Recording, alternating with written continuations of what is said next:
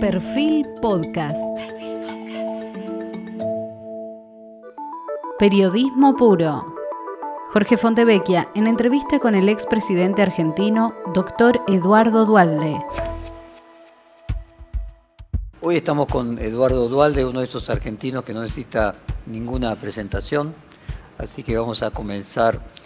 Eh, su mirada hace un mes respecto al coronavirus. Eh, ¿Cambió? Porque lo escuché en su momento con una perspectiva muy negra. Sí, en realidad, en realidad, esto avanza. No me gusta hablar mucho del tema porque los que más saben se desdicen. Entonces es un tema que yo no domino. Pero en realidad. ¿Pero está menos asustado que hace un mes? Y no, uno tiene, uno tiene miedo, miedo por lo que pueda llegar a pasar en el país. Pero justifico al gobierno, ¿eh? Es una cuestión de dinero, cuestión de plata. Los que tienen plata consiguen las cosas, los que no tienen dinero les es más difícil. Y nosotros, sobre, en Sudamérica, pues no hablo del mundo, somos los que estamos peor, económicamente hablando. Entonces se han hecho lo que se ha podido. En eso eh, no soy tan crítico. A eso en cuanto a la Argentina en su conjunto. En cuanto a usted en particular, si no recuerdo mal, su médico le había recomendado que se aislara un poco, que tomara menos contacto, no sé si estuvo alejado en una quinta. Sí, estuve unos días, pero eh, tomando esa termina, creo que se llama. Ajá. Que bueno, me aconsejó un médico y la tomé y tomamos y tomamos y tomamos. Dicen que algo ayuda. Y seguramente en poco tiempo vendrá la, la vacuna y podremos... ¿Usted está anotado en la provincia de Buenos Aires para la vacunación? Sí, estoy anotado. O sea que bueno, será cuestión de semanas. Espero que sí. De todas maneras, el miedo no es personal. ¿eh? El miedo es por mi mujer, por Chiche. Por Chiche. Porque ella tiene problemas, o sea, no le funciona el riñón de siempre, no le funciona el riñón, fuma mucho. Ella también, perdón, está anotada en la votación de la vacunación. Y bueno, así que vamos, vamos a esperar. Pero esto la verdad que es una vergüenza lo que pasa en el mundo, una vergüenza. Cuestión de dinero, cuestión de dinero. Aparentemente van a abrir muchas vacunas con el tiempo y yo espero que para cuando llegue el invierno estemos la mayoría vacunados. Por lo menos los de riesgo, ¿no? Porque los chicos, gracias al Señor, parece que, que bueno, que no, no, les pasa nada, un sustito nada más. Bueno, déjeme entrar en el tema de la política. Este es un año electoral. Eh, ¿Cómo imagina que va a terminar siendo el resultado? ¿Cuáles son sus pronósticos? El tema es la capacidad o incapacidad que tengan quienes se oponen al cristianismo de juntarse. Usted dijo de quienes se oponen al, cristianismo. Cristianismo. Y cristianismo. El gobierno es cristianista. Obvio. Eh, no tiene punto de, de, comparación en capacidad de gestión Néstor Kirchner que Cristina Kirchner. No tiene. Inclusive cuando Néstor Kirchner decide que sea Cristina, yo ingenuamente dije, bueno, doble comando. No es doble comando con Cristina. No hay doble comando. Ella dispone, ella manda. Es así. Y es así inclusive con su familia. En el libro que ella escribe, cuenta, yo le ofrecí a Néstor Kirchner la jefatura de gabinete en el 2002. Exacto. Y ella escribe que le dijo que se iba de la política, se iba de la casa, qué sé yo, qué sé cuánto, de aquí y de allá. Pero usted dice que ella mandaba incluso cuando Néstor Kirchner era presidente. No, no, no, no. Cuando ella fue presidente y Néstor Kirchner estaba este, en Olivos. No, no, no, no. Pero en el caso este que usted está mencionando de ser jefe de gabinete, ahí sí lo condicionó. No aceptó porque ella se opuso. No, claro, se opuso, pero es cómico como lo escribe, ¿no?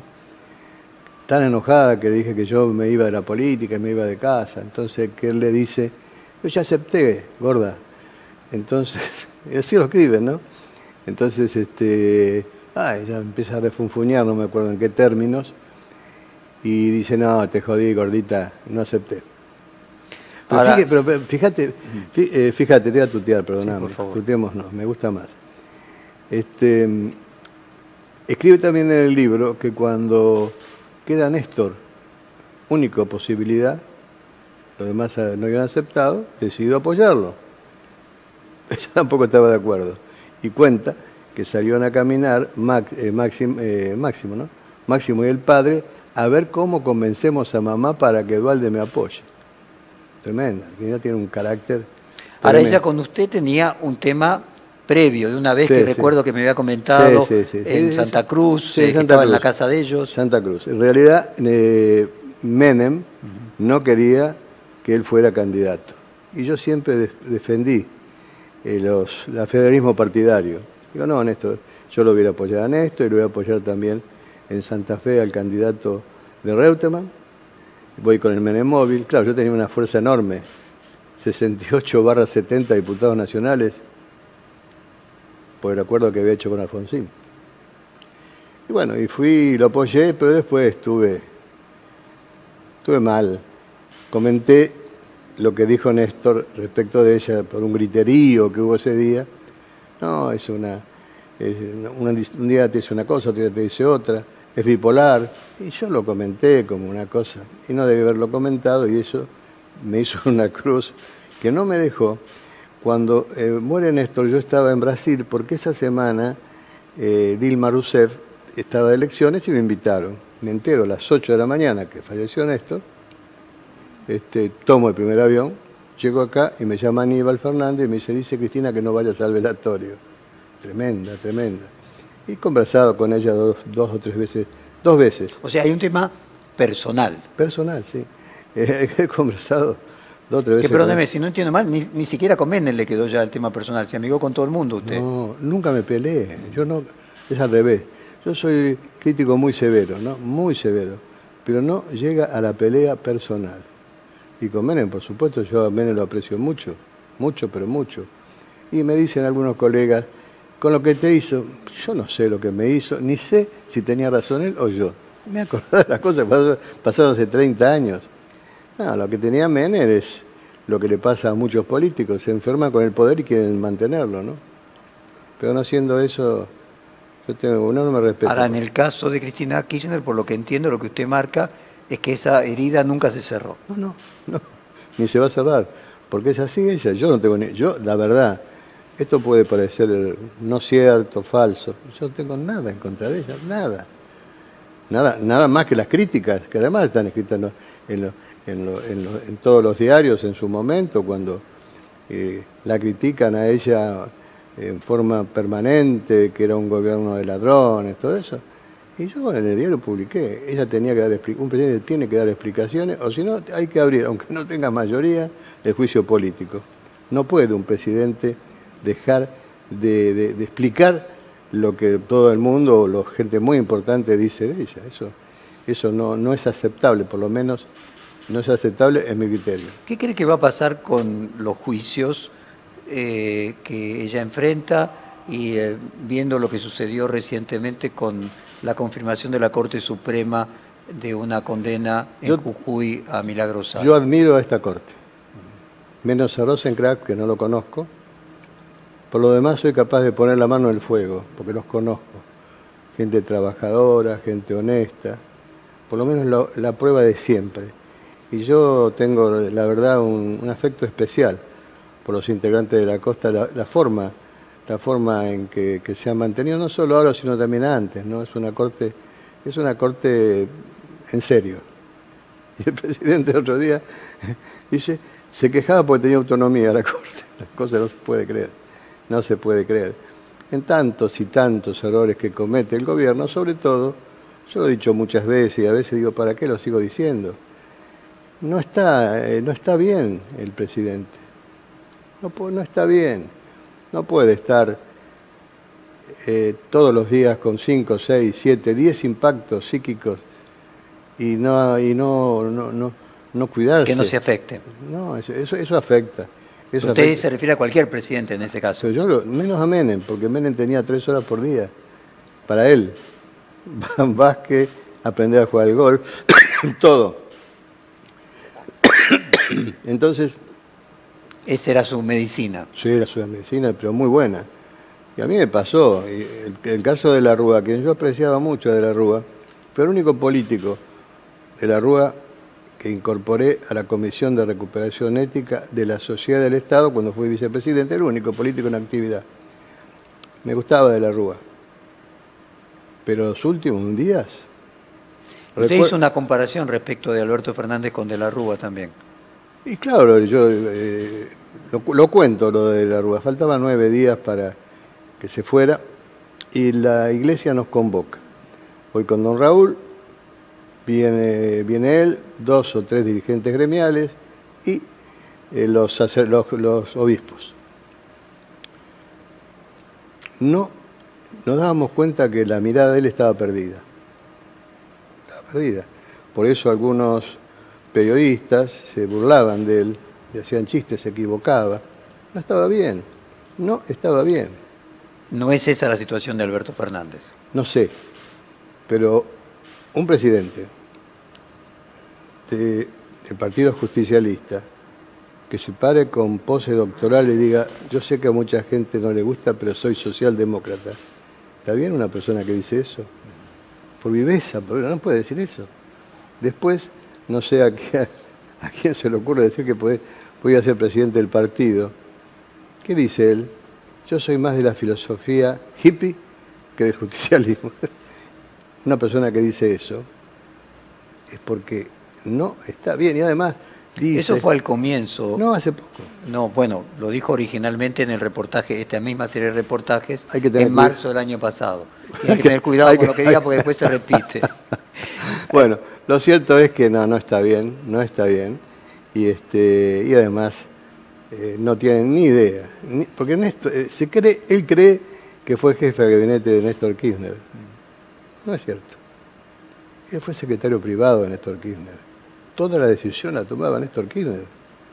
Porque tenía mucha experiencia, mucha experiencia en gestión. y él no cree que en realidad tampoco Cafiero toma las decisiones, sino que las toma Pero, él. Pero Cafiero, Cafiero, quien yo me gusta este chico, tiene, me parece que tiene muchas condiciones.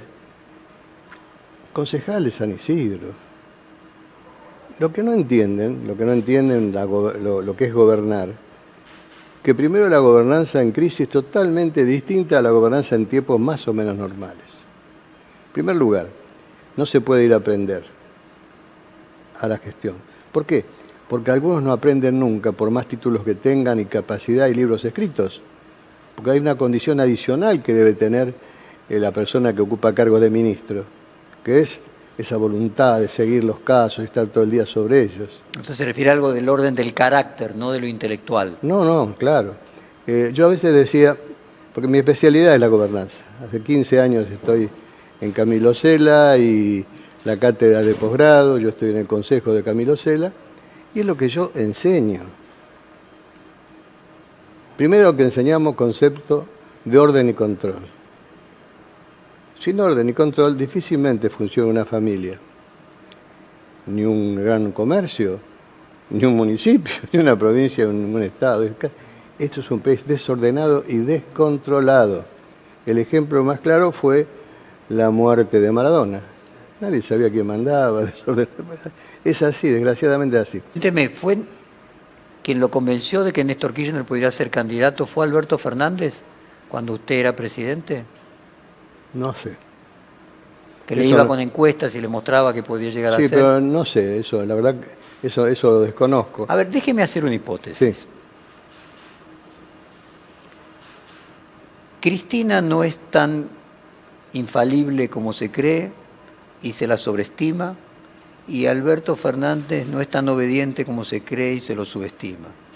Y él deja hacer, Es lo- bueno, pero en el fondo tiene el objetivo de ser reelecto y volver a ser ahora habla, candidato. ahora habla, ahora en este momento está hablando el presidente. Tualde, tenemos que hacer la Moncloa Argentina. ¿Cómo? Sí, tenemos que hacer la Moncloa Argentina. Voy a hablar con fulano de tal. No. Ahora- Ahora ya soy Dualde y vos sos Alberto. No. Le digo, no, no hablé, yo soy amigo de todos, no estoy peleado con nadie, soy amigo de todos, déjame que haga el trabajo yo, yo no te voy a mencionar. Y empecé a hablar con el presidente de la Unión Cívica Radical, y me dice, Eduardo, no queda Argentina para nadie si no se hace un gran acuerdo, un gran consenso. Hablo con la presidenta del PRO, que soy amigo también, y me dice algo parecido, ella me agrega, hay que empezar a conversar, pero queremos saber quién gobierna, y así todo. Soy- La verdad que en mi vida no me he peleado con nadie, razón por la cual nunca tuve un juicio, ni civil, ni comercial, ni penal. A no pelearme con la gente, yo no me peleo con nadie, porque yo creo en el encuentro, creo en el encuentro, creo factible el encuentro. Ahora, en ese caso, eh, lo que usted cuenta es que Alberto Fernández le dijo que era amigo de todos y que avanzara y que luego no se consumó. No, y después se olvidó. Y cambia como cambia tantas cosas. Porque no está bien. Es lo que yo insisto. Bueno, esa es una hipótesis. Ahora. Otra hipótesis, ¿no será que él a propósito hace esto? Que Todo, es, todo- pa- es parte de su todo- equilibrio en todo, una coalición puede, compleja. todo puede ser. Yo no la subestimo a Cristina Kirchner. Eh, la- lo que digo que no tiene condiciones para administrar, para gobernar. Eh, pero yo no la subestimo, es una mujer inteligente. Este, Yo lo que planteaba es que, Sí, lo, que entiendo uno, perfectamente. lo que uno ve es Puede que en ser. general se pone una Cristina Kirchner que manda a Alberto Fernández y un Alberto Fernández obediente. Esa es la- el relato Sí, sí. que uno ve en muchos medios. Me pregunto con un pensamiento crístico si finalmente ese relato no está sobreestimando a Cristina y subestimando a Alberto. Puede ser. Yo lo que veo que, porque uno está y conoce a los dirigentes de todos los partidos, que cada vez influye más las decisiones de ella en los nombramientos. ¿Cambiará algo después de las elecciones de 2021 cuando Alberto Fernández vea que 2023 está allí y que le quedan dos años por delante? Primero el resultado de las elecciones. ¿Y cuál imagina que sería el más Hoy, probable? hoy, hoy no se sabe bien.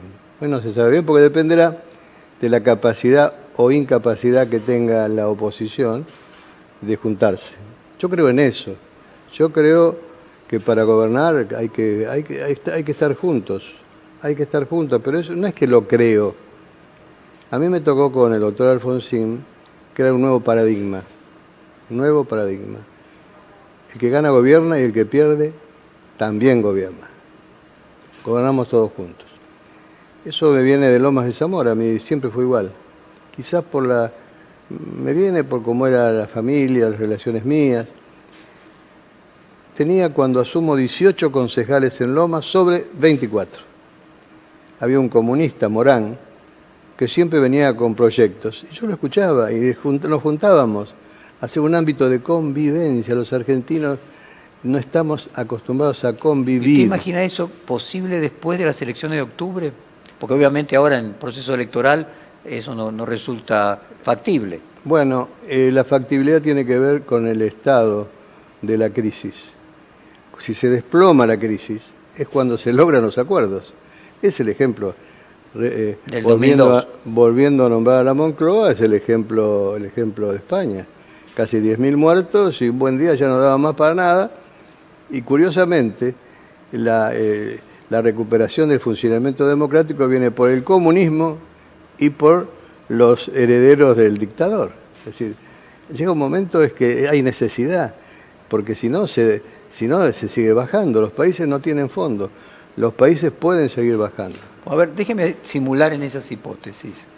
Se producen condenas a Cristina Kirchner eh, en un tribunal oral. Eh, ¿Cómo imagina que eso podría repercutir en la alianza del gobierno? ¿Cree que en algún momento Alberto Fernández pueda crecer su peso específico y descender el de Cristina o no? Hay temas que uno tiene que analizarlo siguiendo lo que ha hecho y lo que ha dicho Alberto. Alberto ha dicho cosas tremendas de Cristina. Y después cambia. Los dirigentes que cambian, pero tan abruptamente su pensamiento, no son de confiar. Ni para nosotros ni para Cristina tampoco. O sea que... Ahora yo le esta- pregunté, ¿por qué cree usted que lo hace? Y porque creo que no está bien. Yo creo que no Nunca estuvo bien, o sea... No, no, sí, sí, al principio estaba bien. Te, le- te cuento. Lo primero que le digo a él es eso. Le conté de Europa, le conté que la Merkel... Respecto de la Moncloa, dice usted. Lo primero que le cuenta es la No, necesidad de no, unión. no, no, lo, lo- lo- lo primero que le cuento es que, que tiene que tomarse tres horas para jugar a las cartas, para no hablar de política, para bañarse. Ah, Lo hago porque llego la primera vez y digo, la pileta está verde, me dice. ¿La pileta verde? ¿Y qué hace el presidente? Y en ese sentido, Macri, que se tomaba todo el tiempo, parece que tampoco le No, funcionó. No, pero no, no es que se tomaba todo el tiempo. En realidad, en la, eh, para mí, cuando fue jefe de gobierno, el que trabajaba era el hoy jefe de gobierno. Y En él- la ciudad, dice usted. En la ciudad. En el país me refería. Sí, y en y en el país este, no. Sí, se tomaba su tiempo, pero eso solo no sirve. Eso solo no O sea, sirve. lo que usted dice es que es condición necesaria, pero no suficiente. Claro. Yo, este, con, yo no tengo mala relación tampoco con él. Con Macri. Nunca. ¿Le ve futuro a Macri? No. ¿Político? No.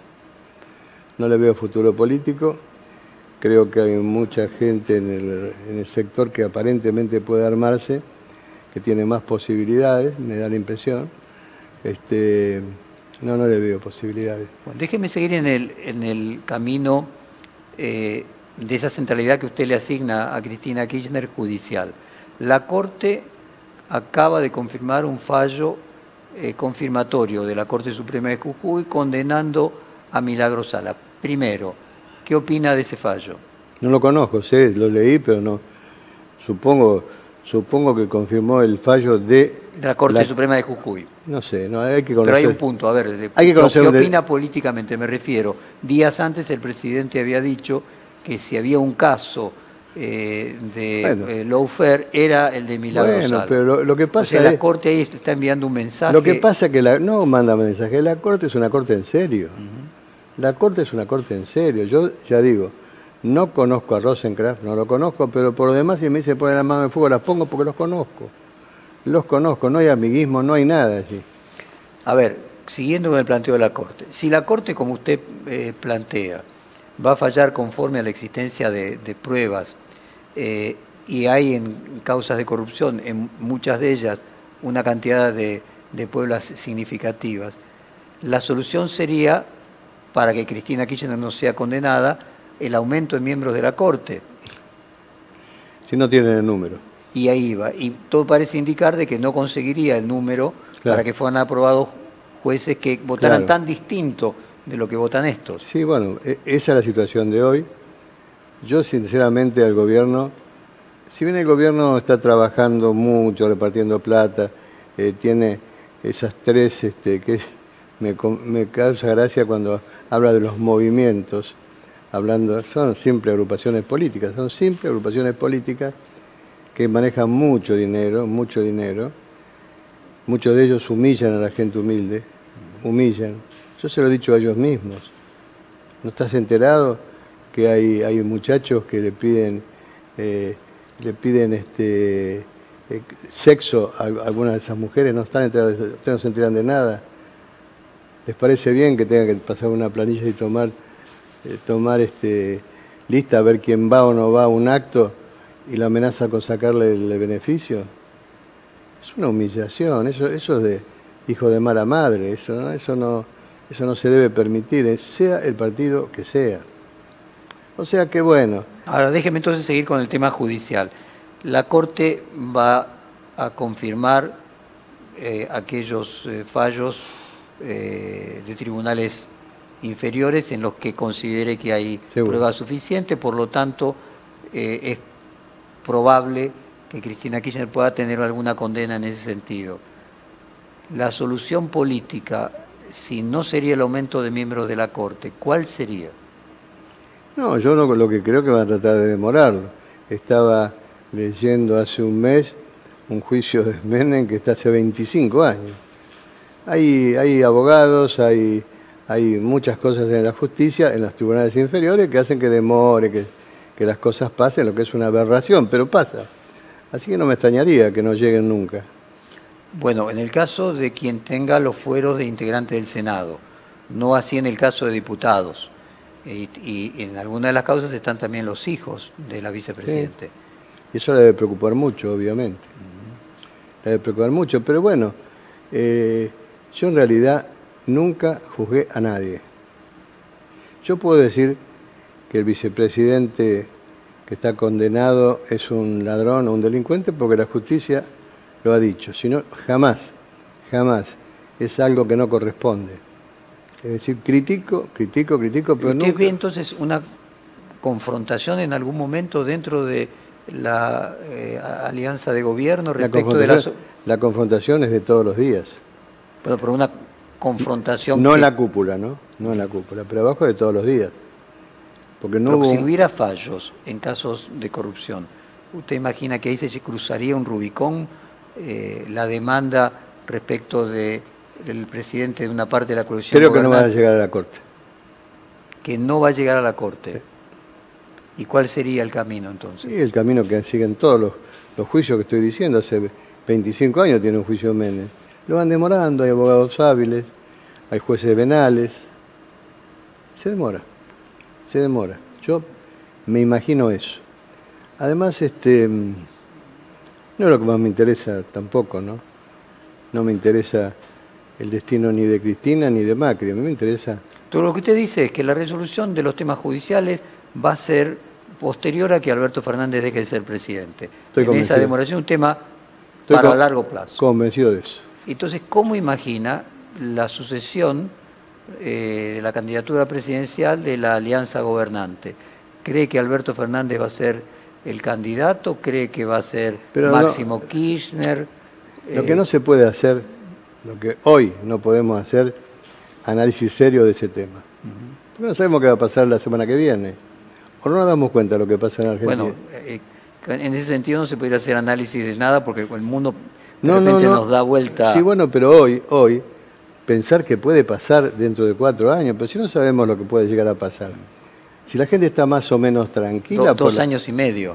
Sí, la gente está más o menos tranquila por la epidemia, por el- pero si no, habría grandes problemas. Bueno, entonces déjeme hacer la pregunta de otra manera. ¿Usted cree que Alberto Fernández aspira a ser él el candidato de la reelección en el 2023 o que él aspira a ser un eh, Suárez y ser un presidente de transición? Usted ponía el ejemplo de la Moncloa, un presidente de transición de solo cuatro años y pasar a la generación que continúa. Es muy difícil que un político que llega a ese nivel no, no se enferme como se enferman casi, to- casi todos y quieran seguir. Es muy difícil. Es muy difícil. El caso de Menem es muy claro. Caso de Menem es muy claro y en general se quieren quedar. Yo no sé por qué le atrae tanto el poder. La verdad que no sé porque el poder es para sufrir. El poder es para sufrir. Entonces, por lo tanto, ¿usted cree que una persona como Alberto Fernández podría querer continuar? Bueno, continuamos con Edu- Eduardo Dualde y la pregunta había quedado formulada, era si por su conocimiento de la psicología de los presidentes que se aferran al, al poder, ¿qué pasa con los expresidentes? Si alguien que dejó de ser presidente quiere volver a ser presidente y la pregunta era sobre Cristina Kirchner. Tengo la impresión que no. Que no. Tengo la impresión que no. Más allá de la culpabilidad, de la responsabilidad de ella, creo que está sufriendo mucho.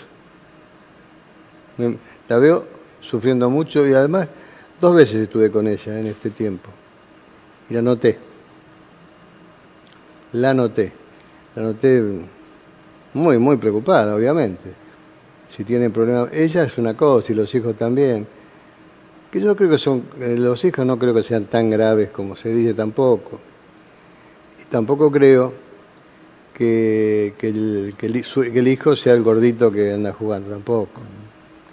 Eh, me ha sorprendido hablando con, con este, legisladores de los más diversos partidos que hay un, hay un eh, concepto bastante bueno de él en la forma que funciona y en la forma que maneja acuerdos. Em, Así que no sé. Entonces, ya podemos ir configurando ese mapa. ¿Usted cree que Alberto Fernández, como todo presidente, va a querer, si se le dan las oportunidades, eh, volver a hacerlo? ¿Que Cristina Kirchner no va a querer eh, ser eh, candidata a presidente? ¿A vicepresidente cree que sí?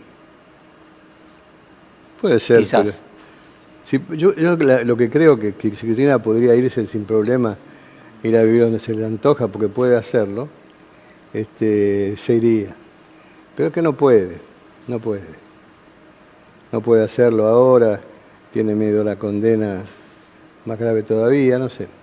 La impresión que yo tengo es que, que es, es su última actuación, es la impresión que yo tengo. La última participación. Ella tiene un número de, de seguidores eh, que va mermando lentamente. Primero porque hay, hay muchos kirchneristas que no son cristinistas. El ejemplo más claro es Alberto Fernández, que estaba pegado a Néstor y sin embargo escribía cosas y decía cosas tremendas de Cristina. Y hay muchos de ellos, gente que se ha entusiasmado y que ahora ve que bueno, que las cosas no funcionan y que peor, que funciona cada vez peor. ¿Usted imagina, conociendo al peronismo, que va a haber un deseo para 2023 de disputar en unas pasos eh, la candidatura presidencial? ¿Imagina ver, por ejemplo, Sergio Massa aspirando a disputar eh, la candidatura presidencial 2023? Yo tengo expectativas en, más que en eso, en, este, algunos gobernadores. Por ejemplo. Yo no conozco todos, así que puedo ser este, injusto con los que no conozco. El gobernador de Córdoba. ¿Con Esquiarete, dice usted? El gobernador de San Juan. Con Capitanich. Chaco. Capitanich quedó... que, fue, que, estuvo en su gobierno. Sí, fue jefe, jefe de gabinete, un gran jefe de gabinete. Gran jefe de gabinete. Y un día se le ocurrió romper un diario y quedó eso a la gente. Esas cosas que, que quedan y pero no, es un hombre muy, pero muy, muy capaz. Yo la verdad le, dije eh, los primeros días a, Fernández, pero traeste un hombre de esa, de, esa calidad, de esa categoría, que te pueda aconsejar expediente por expediente. Porque en realidad los presidentes conocemos muy pocos temas, muy pocos. caso mío, cuatro o cinco temas más no. Entonces, lo que tiene que hacer es tratar de rodearse de gente que realmente sepa y otro tema fundamental que uno crea que está convencido de que es honesto. Convencido de que es honesto. Pero este. Entonces usted ve tres gobernadores de distinta generación. Sí, sí. Porque el gobernador de Chaco y San Juan comparten cierta cercanía generacional.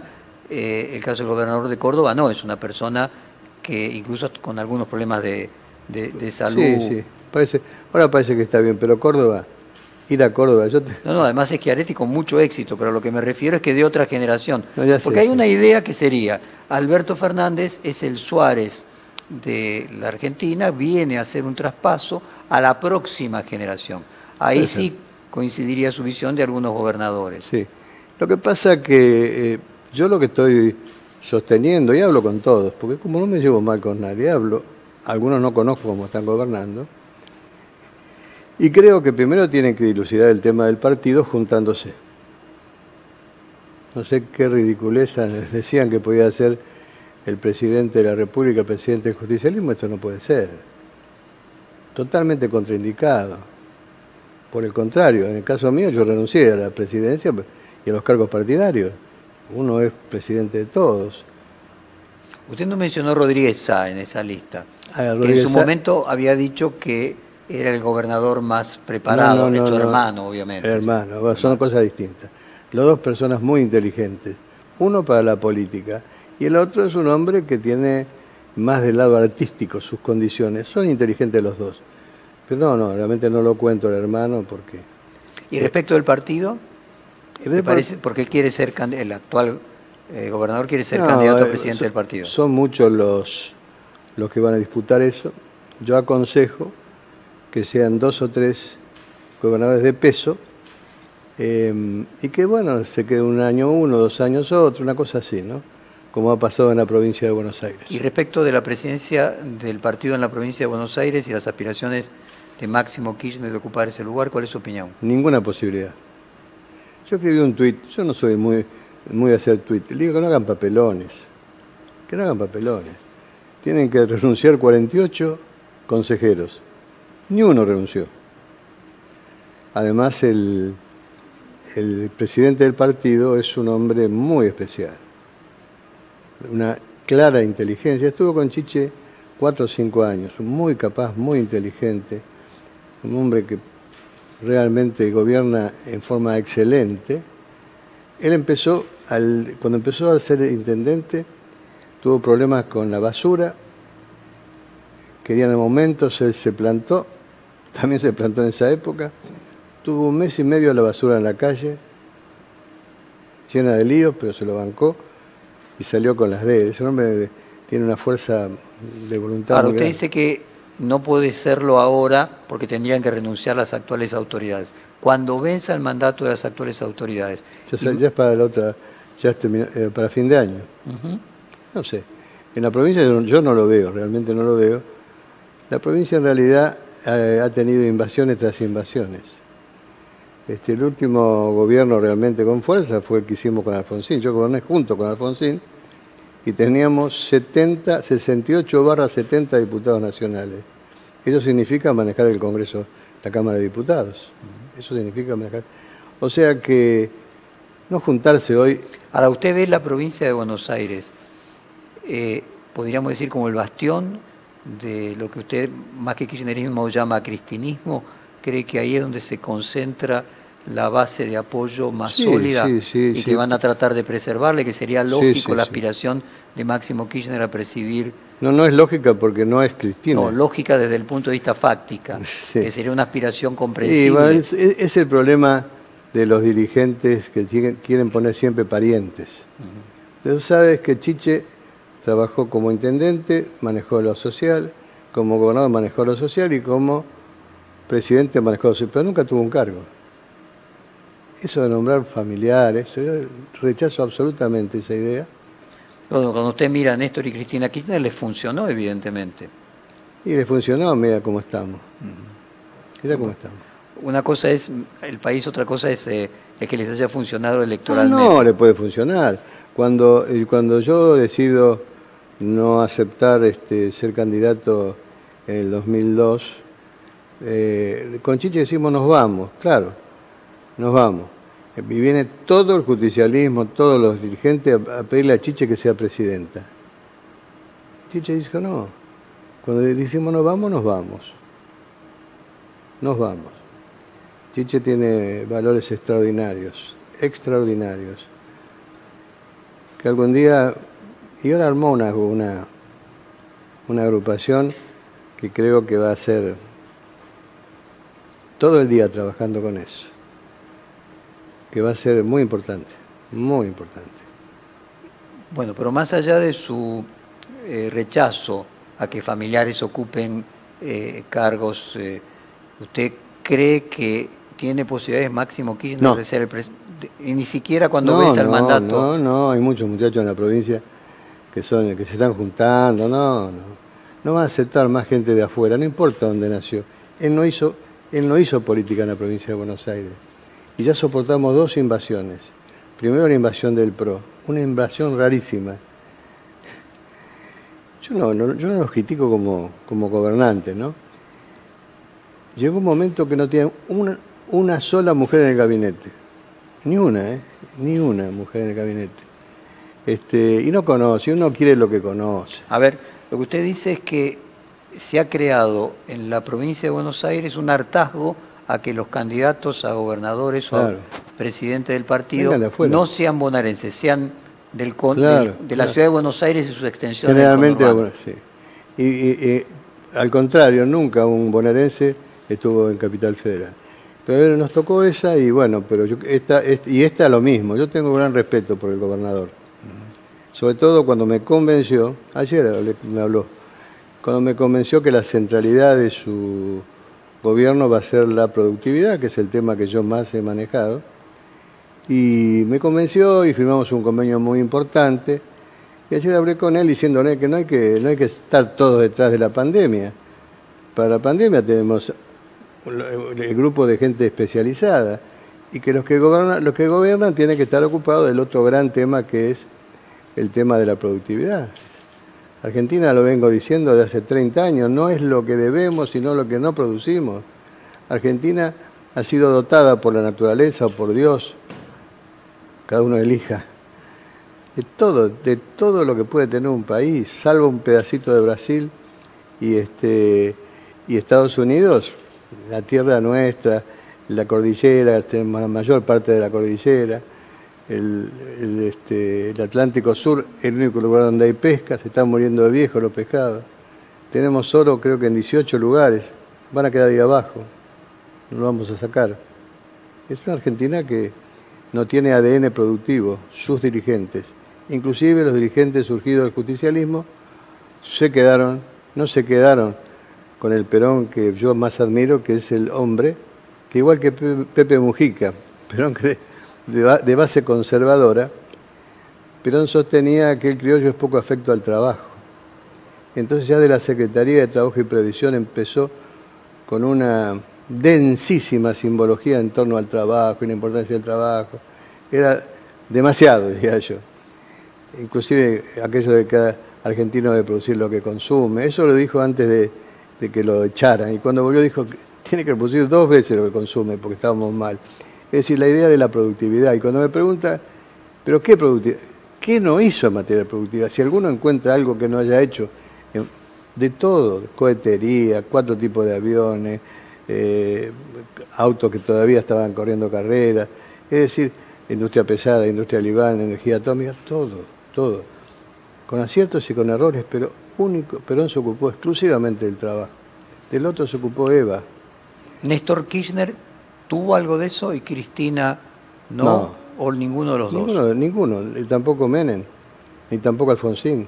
Ninguno de los presidentes argentinos puso la centralidad del tema en la producción.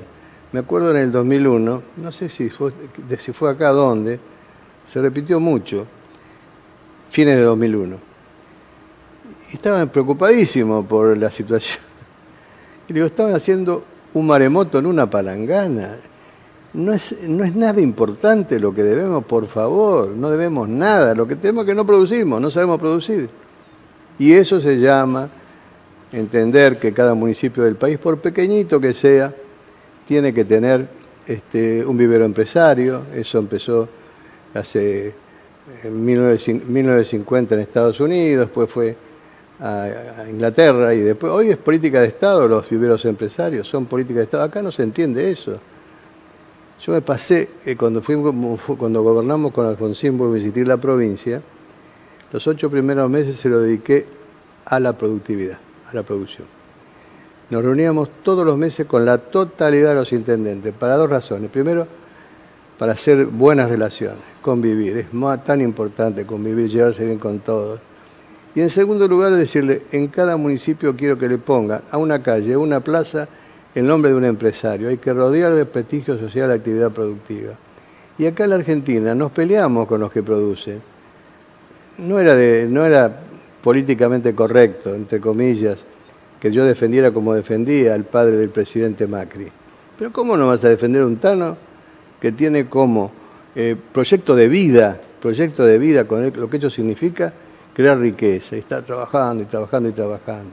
Y acá nos peleamos. El hijo no tenía esa actitud. El hijo no, tenía. nada. absolutamente. Ahora, qué atribuye? Dice que incluso de Alfonsín, Menem, eh, Néstor Kirchner, Cristina Kirchner, Macri, ninguno tuvo una vocación productiva. El último de Frondizi.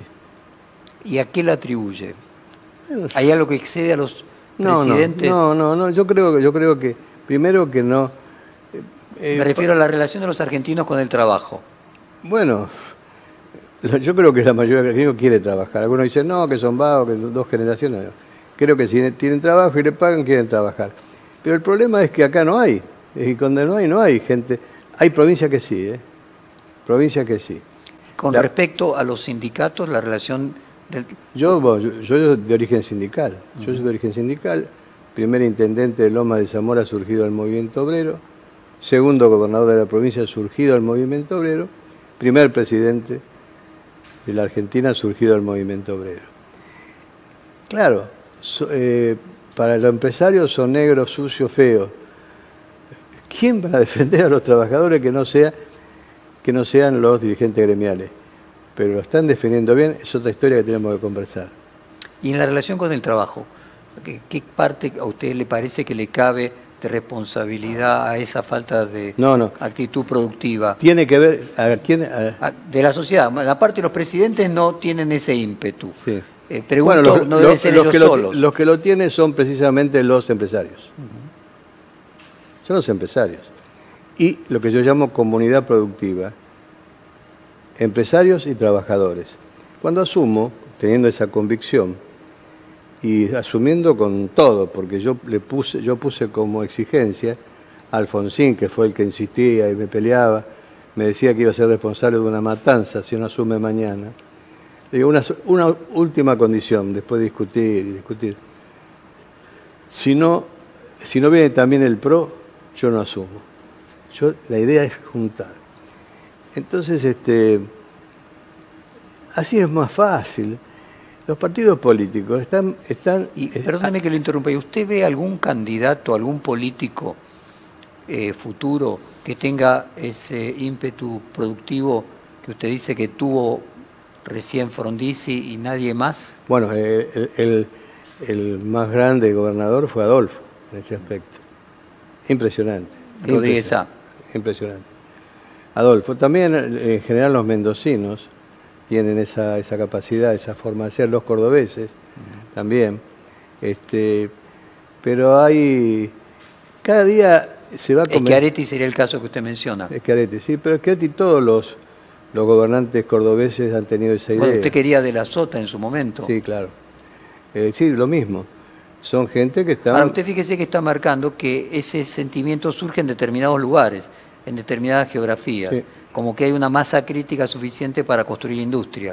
Usted está hablando del centro del país. Sí, sí. Eh, pero... Bueno, Buenos Aires, de hecho, es una provincia que concentra la mayor cantidad de la industria del país.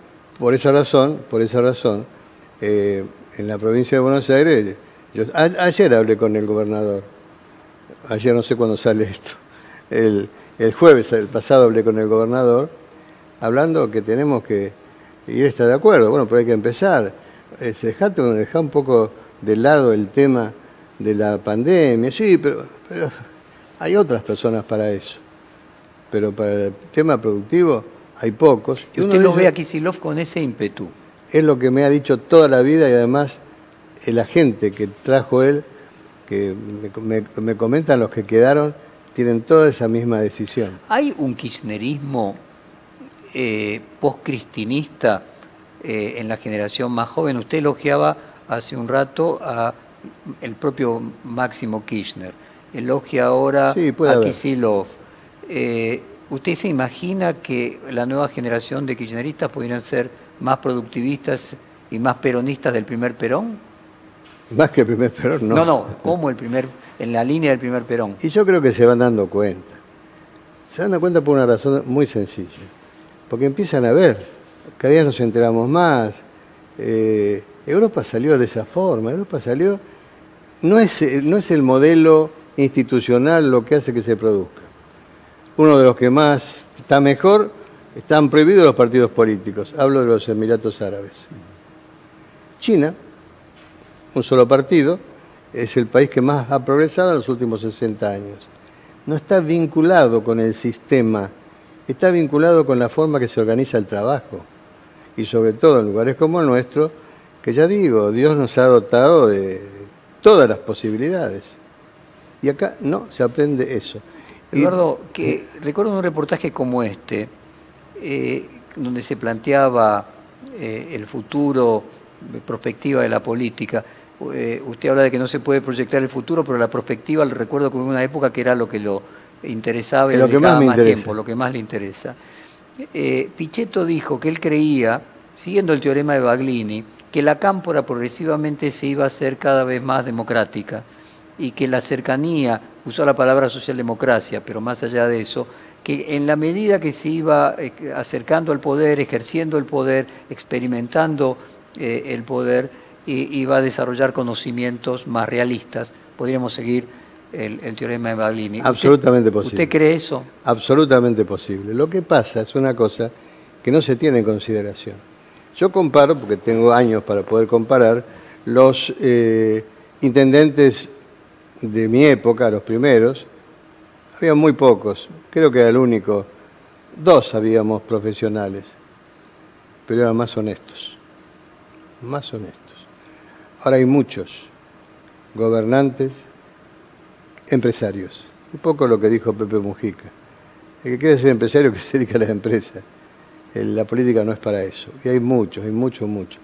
El tema de la degradación moral en la Argentina es, está en el centro de su problemática.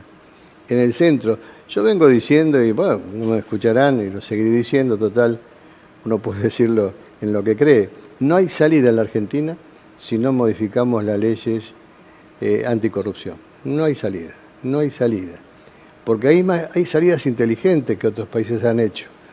Eh, pero nosotros no la podríamos hacer, porque si hacemos si queremos copiarnos de Alemania de su tiempo. Y se quedan, se quedan con las acciones, se quedan los libros. déjemelo para, para ser más didáctico con la audiencia. Hay políticos que han decidido eh, ser empresarios y dejar de ser eh, políticos. Manzano sería un ejemplo. Eh, lo que usted dice es que ahora no necesitan dejar la política para ser empresarios. Son empresarios siendo políticos. Esta sería la anomalía. Y es, es, parte de una corrupción estructural que hay en Argentina. Argentina está corroída, como la mayoría de los países latinoamericanos, salvo nuestros vecinos, Uruguay y Chile, no sé cómo andará Guyana y la, cooperativa de Guyana y Surinam, no tengo información de allí, pero además es caótico, caótico. Es caótico y no hay salida. No hay salida porque los países pueden seguir cayendo, cayendo, cayendo y cayendo. Y cuando yo sigo insistiendo que hay una posibilidad de llegar a un gran acuerdo en Argentina, me dice que es una utopía. Yo digo, sí, claro que es una utopía. Pero en épocas de esta, en épocas de vertiginosos cambios, las, en cualquier momento lo que parece ser... Ver, permítame, Eduardo, usted mismo está planteando eh, que la corrupción ha crecido mucho. Usted mismo planteó antes de que no veía la posibilidad eh, de que haya una solución judicial a los casos de corrupción que no sea la condena cuando hay pruebas, es decir, finalmente que va a haber condenas y al mismo tiempo muchas personas o varias personas del gobierno implicadas eh, por su paso por gobiernos anteriores en casos de corrupción. Para que haya ese acuerdo, ¿cómo se soluciona, se debería solucionar la corrupción del pasado? Usted propone trazar una línea. El, yo digo que el pasado no puede ser modificado. Dirán, buscarán forma, pero el pasado no puede ser modificado. Yo digo para adelante. O sea, usted no estaría de acuerdo de una amnistía ni ninguna forma. No, no, la verdad que no, no estoy seguro si no lo quisiera, no tendría que analizarlo bien, porque a mí no, no, me interesan las personas. Lo que debe interesarnos es si somos capaces o no somos capaces de querernos los argentinos. Ahora usted fíjese que en Brasil el Lavallato eh. condenó incluso a decenas de empresarios, a líderes no solamente del PT, eh, y en la Argentina esas mismas causas parecieran tener una velocidad muy distinta. Digo, el caso de Brecht Usted tiene en Perú Odebrecht, ah. Perú presidentes eh, eh, suicidados y presos, tiene en Centroamérica presidentes y expresidentes condenados. Es algo de Brasil. En la Argentina la causa Odebrecht eh, estamos hablando, puede avanzar. Pero estamos hablando de lo mismo. En la Argentina, mientras no haya leyes de, corrupción, cuando se hizo en la época de Alfonsín Menem, hicimos, yo participé cuando se iba a modificar la Constitución y se estableció artículo 36 o 39, yo participé en eso, de votar este, en el Parlamento, año 90, 91, votar en el Parlamento eh, eh, unas, leyes vinculadas con esto. En el 2009 se votaron las leyes, pero defectuosas. Macri no podía haber sido presidente. En ninguna, parte, ninguna democracia del mundo. 100 o 219 juicios, una cosa espantosos y juicios muy importantes. Usted dice que la existencia de un juicio eh, previo inhabilitaría sería la ficha limpia de Brasil. Sí, que eso no la que puso Lula en funcionamiento. Sí, eso no. Que si alguien tenía una condena o un proceso. No, la, puso no Lula, la pusieron después. No, no, la ficha limpia la puso Lula. ¿Ah, sí? Él la puso. ah, estoy equivocado. La puso Lula. Que luego a él le terminó siendo eh, aplicada. Lo de, lo de Brasil está tan, tan turbio que pone en duda el tema de la ficha limpia. Y vuelvo con el punto, ¿no encuentra que entonces tantas causas de corrupción hacen poco viable una Moncloa porque en realidad cada sector está tratando de salvar jurídicamente sus problemas previos? Claro, nosotros pensamos cuando hablamos de una Moncloa o resolver el problema que lo vamos a resolver mañana o pasado. El ser humano tiene esa característica, cree que está viviendo el momento culmine de la historia. No es así. Estas, nuestras generaciones han fracasado. Pero vienen los nuevos eh, y, yo tengo la expectativa, la esperanza, utópica para muchos, de que se produzca rápido. Porque llega un momento en la vida de los pueblos que ya no da para más. Ya no da para más. Y esos son los momentos en que se puede aprovechar. Ahora fíjese, Eduardo, el año pasado hubo muchos pronósticos de estallido. Eh, La pandemia para todo. y no y no sucedieron, ¿no? La pandemia para todo. Pero inclusive en el- ya con la pandemia hubo pronósticos de estallido, de hiperinflación, de hiperdevaluación, de que iba a haber eh, eh, situaciones de violencia social. Usted mismo en un determinado momento pronosticó que quizás no se hicieran las elecciones al año siguiente, es decir, este año. Y luego esas situaciones no sí, se en realidad, producen. en realidad lo que vemos eh, se ve muy claramente en Chile. El gobierno de Chile estaba contra la pared. Ahí sí con movimiento- movimientos sociales, nadie sabía quién los motorizaba. Cae la pandemia y le da un respiro, muy hábilmente manejado por el gobierno de Chile. Llaman a un plebiscito en que estaban todos de acuerdo. Antes del plebiscito sabíamos que iba a tener 99% porque todos estaban de acuerdo. Y ganó tiempo. Pero cierto es que la pandemia ha aplacado mucho.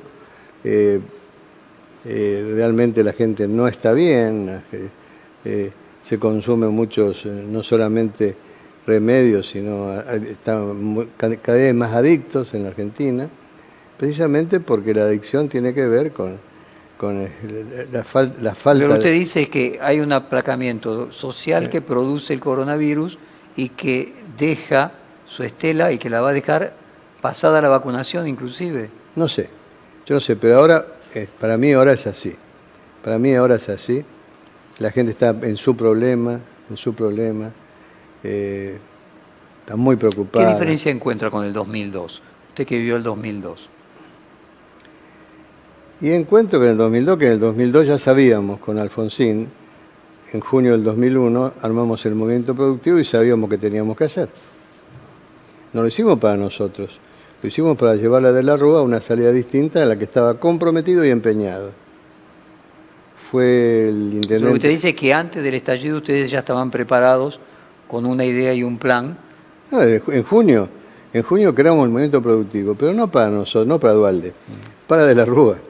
Fue el, el- el presidente, el intendente de San Isidro, el que se le llevó, le- que le llevó. eh, Pose, dice usted, el Pose sí, padre. Pose, Pose padre, y no contestó De la Rúa.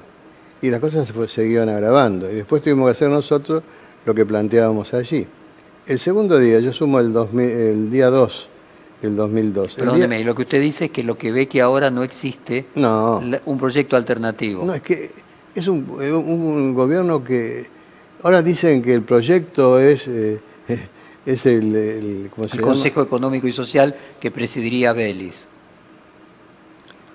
No, no, ¿Cuál no. es su recuerdo de Vélez? Yo tengo aprecio por él.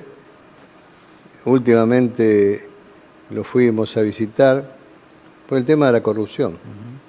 Con Balbín, que es este, El que fue eh, en el gobierno de Macri. no, no sé todo Macri, pero Balbín es, es, es el de mm, Estamos hablando del mismo de la Facultad de Derecho. de la Facultad de área- Derecho. Sí, creo que estuvo sí, con Macri. Balbín, eh, este, Carlos Balbín, que no es familiar No, de, eh, eh, del- Gil Lavedra, Leona Ranián, la... mm, este, eh, fuimos- ah, fue también a verlo, lo fuimos a ver también con, con este Facundo Manes, Pero los primeros que usted mencionó integraban el Centro de Estudios de la Corrupción de la Facultad de Derecho, Sí, sí, que claro. preside Balbín. sí, sí. Y bueno, lo fuimos a ver a, a- a él y no, no- no nos gustó. Que mm, primero le dieron importancia y después inmediatamente recibieron una orden, cortaron, no recibieron más. Yo estoy terminando ahora un libro que colaboran todos, que se llama El Poder Moral. Es un libro, es muy curioso, porque es un libro que ya tengo, no, estoy- no, no, no lo estoy terminando y ya tengo hecho por Abel Pose el, el prólogo, porque lo terminé el libro. Pero al venir la pandemia aparecen cosas nuevas, entonces lo tengo, el libro prologado y todavía deci- decido en estos días presentarlo. ¿no? Yo creo que... Ahora usted ve que la corrupción, a su juicio, es el principal problema de la política argentina Sí, sí, sí. y que ha crecido mucho respecto de lo que era hace 10, 20 y 30 años Eh, atrás. Sí, en el año, en el 2000, casualmente en el 2000, fue cuando se me escapó en un porcentaje que me, que me hicieron, que era parte de una dirigencia de mierda, corrupto, se me escapó.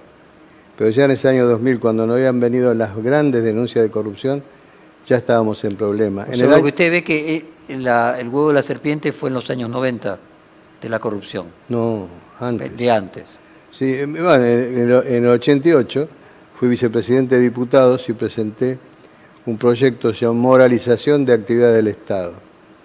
Eh, o sea que desde que usted empezó como intendente lo que observa es que en el Estado existe eh, un alto porcentaje de corrupción como algo En la primera etapa no, ¿eh? La primera etapa nos peleamos, pero por otras cosas, y no había. La primera etapa sería con Alfonsín. No, en la primera etapa. ah, cuando usted estuvo en los 70 antes de la, de la dictadura. Ni se hablaba de eso, ni, ni, había, no había nada, no había esa cosa, no había problema de ese tipo. Y después crecientemente empezamos a ver que alguno y otro, y después se va haciendo, se va haciendo más generalizado, intendentes que no viven en su distrito, cosa insólita. Nunca había pasado. Lo más lejos posible de la gente, cuando son gobiernos de la vecindad. Este, pero, este, y todas esas cosas tienen. O sea, esto de intendentes empresarios, usted lo ve generalizado. No generalizado, no, no. Primero porque no conozco a muchos, sería injusto. Yo digo que hay muchos intendentes empresarios. ¿Se podría decir que Néstor Kirchner era presidente empresario? Néstor Kirchner, eh, mi gran discusión con él era porque él está, era seguidor de Laclau, el filósofo que decía que para hacer política... Había que dividir. No, hacer política era elegir un enemigo, derrotarlo y seguir, ¿no es cierto? Para eso se necesita plata. Y yo me enojaba con él, decía, no, eso no es así, sí, Eduardo, pero tenemos que seguir... Él creía en eso. Un poco el presidente de Estados Unidos que hacía exactamente lo mismo. Entonces, cuando usted dice que era empresario para hacer política, no era el fin ser empresario. La, la, la, actitud empresaria era un medio para hacer política. No, no.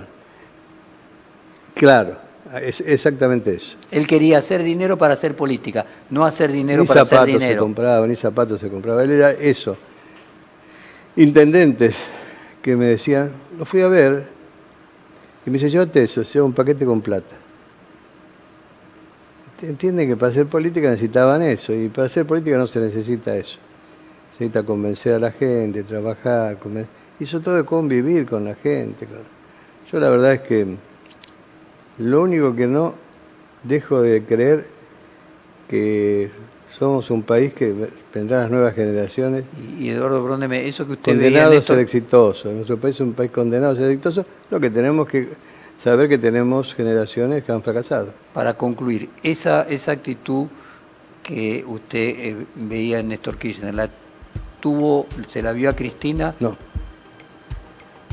Eduardo, muchísimas gracias por esta hora de conversación, fue un placer grande. Gracias a vos. Perfil Podcast.